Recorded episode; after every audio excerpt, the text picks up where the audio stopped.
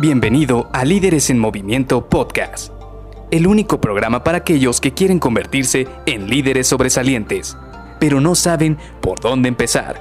Te revelaremos los secretos mejor guardados que te ayudarán a triplicar los resultados de tu equipo. Con ustedes, su anfitrión, mentor en temas de liderazgo, CEO de Líderes en Movimiento y persona que piensa que Maná es el mejor grupo de rock mexicano, Luis García.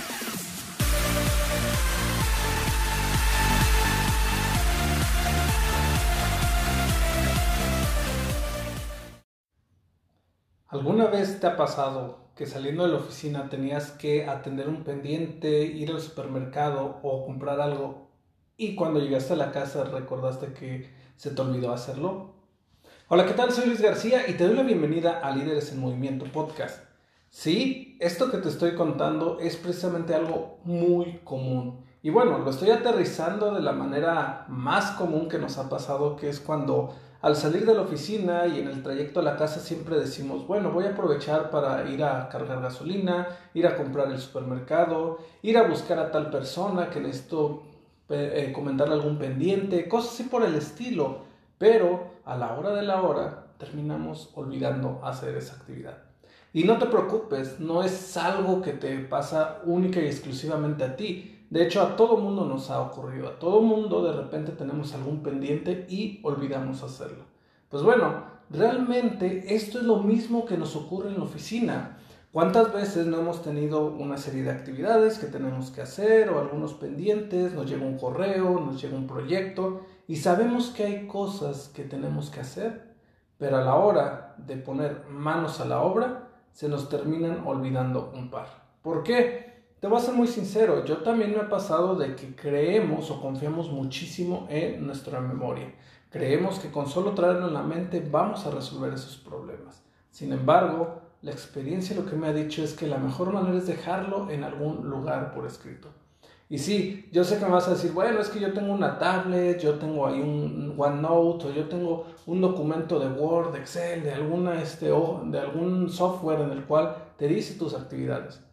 Y sí, esa es una buena manera, es una aproximación, pero créeme, algo que me ha funcionado a mí bastante es hacerlo a mano. Sí, agarrar una libreta como antes, así tal cual, de papel, y agarrar una pluma, un bolígrafo, un lápiz, y ahí anotar todas y cada uno de mis pendientes. ¿Por qué? Porque de esta manera, primero, estoy conectando el cuerpo con la mente, porque con la mano estoy reafirmando ese pendiente que tengo que hacer, ese compromiso, esa actividad.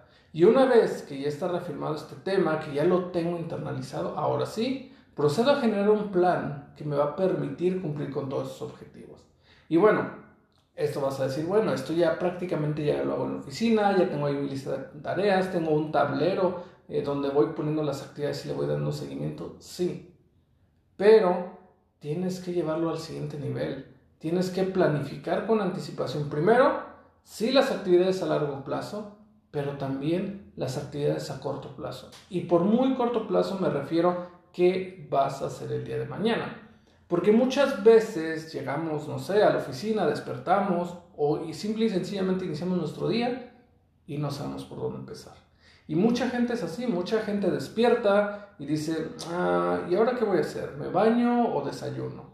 O prendo el coche, o agarro camino, o leo los correos.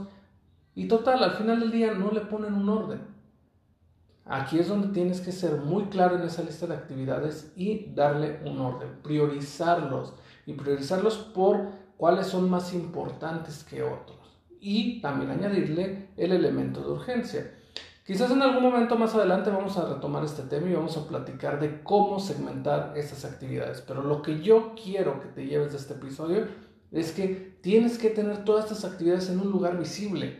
Es decir, y bueno, este es un tip adicional. Si a la noche anterior tú tomas una libreta y pones las cinco actividades más importantes que tienes que hacer el día siguiente, cuando despiertes, lo primero que vas a hacer es alinearte con esas actividades. No sé cómo funciona, no me preguntes, pero algo pasa con preplanificar tu día que cuando tú despiertas y empiezas a leer esas actividades, haces que las cosas ocurran. Y ahora, vas a decir, bueno, es que puse cinco actividades y a la hora de la hora terminé el día y no las terminé todas, solo terminé tres. Ok, ahí viene la segunda pregunta. ¿Por qué no las terminaste? ¿Qué salió o qué eventualidad ocurrió que no te, no te permitió cerrar estas actividades? Y ahí es donde vas a crear un buen análisis después de que, de que no, te, no pudiste cerrar tus actividades del día para saber qué es lo que pudiste haber hecho mejor y qué es lo que harás mejor el día de mañana para poder cerrar esas actividades. Por eso es muy importante esta lista, porque al final del día te permite a ti autoanalizarte qué hiciste bien durante el día, qué te faltó por hacer y qué tienes que hacer el día de mañana para que tu día anterior sea, para que el día de mañana sea mejor que el día anterior. Así que te dejo esto, este es un gran tip que me ha funcionado bastante. Funciona obviamente tanto para una planeación a corto plazo como para una planeación a largo plazo. Y recuerda, siempre le tienes que poner una fecha u hora límite, porque si no, las cosas no van a ocurrir. Nos vemos el día de mañana. Bye bye.